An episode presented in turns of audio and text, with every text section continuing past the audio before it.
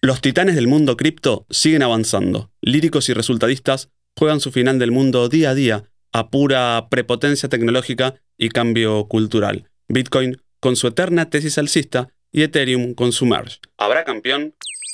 Convertite en sommelier de criptos con este episodio y brinda por la victoria, con la copa bien alcista.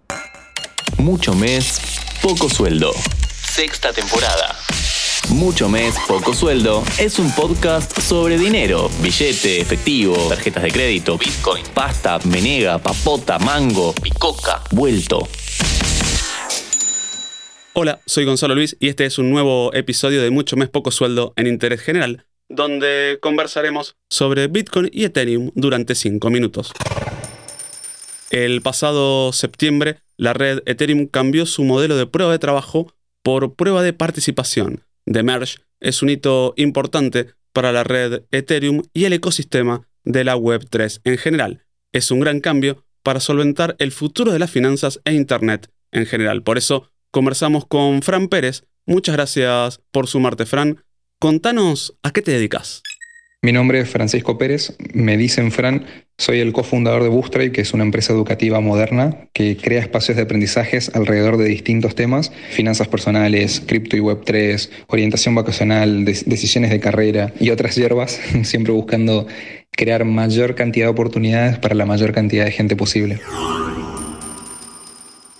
The Merge implica un cambio de su mecanismo de consenso, la forma en que se validan y escriben transacciones en la blockchain de Ethereum, de prueba de trabajo a prueba de participación.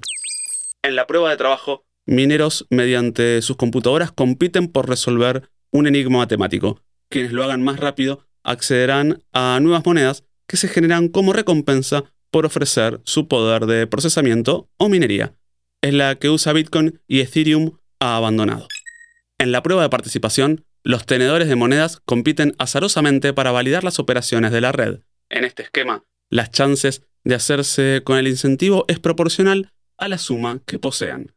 Es el mecanismo que ya usaban otras criptomonedas como Cardano y Solana. Mientras tanto, Bitcoin no pareciera tener el consenso para admitir que The Merge de Ethereum puede brindarle mejoras de escalabilidad y una red más óptima entre nosotros sería ver a Pepsi copiando a Coca-Cola. Le preguntamos a Fran Pérez, ¿Ethereum es presente o futuro para las criptomonedas?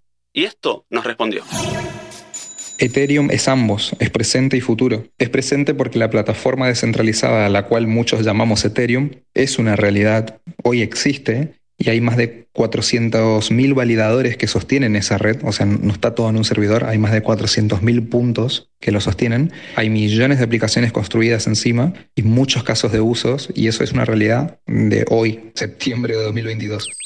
Toda persona con una conexión a Internet puede crear una billetera o una wallet, enviar fondos, transferirlos a cualquier persona en cualquier parte del mundo sin requerir permiso de ningún banco, autorización de ningún gobierno. Eso es una realidad de hoy. Y por otro lado, los argentinos o los latinoamericanos que tenemos gobiernos que imponen controles de capitales, podemos libremente ir y comprar USDT o DAI, que son criptos pegadas al valor del dólar, y esas monedas están montadas sobre Ethereum. Más del 50% de todas las criptos que existen están montadas sobre Ethereum. Hoy Ethereum nos permite comprar dólares sin cepo, nos permite enviar dinero de forma internacional. Esos fondos no son confiscables y no pertenecen a ninguna jurisdicción.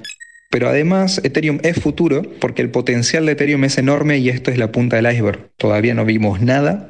La promesa de Ethereum es que eventualmente se convierta en una plataforma que sirva como infraestructura financiera global y eso significa que todo el planeta pueda tener acceso a servicios financieros de calidad sin depender de bancos o del gobierno de turno o de que sea la lotería genética y dependa del lugar en que naciste o el poder adquisitivo de la familia en que naciste. Pero por supuesto hoy esa realidad es muy lejana, es más que nada una promesa eh, o es a lo que se aspira y seguramente falten décadas para que podamos ver esa realidad. Y en ese sentido Ethereum es una promesa y es futuro.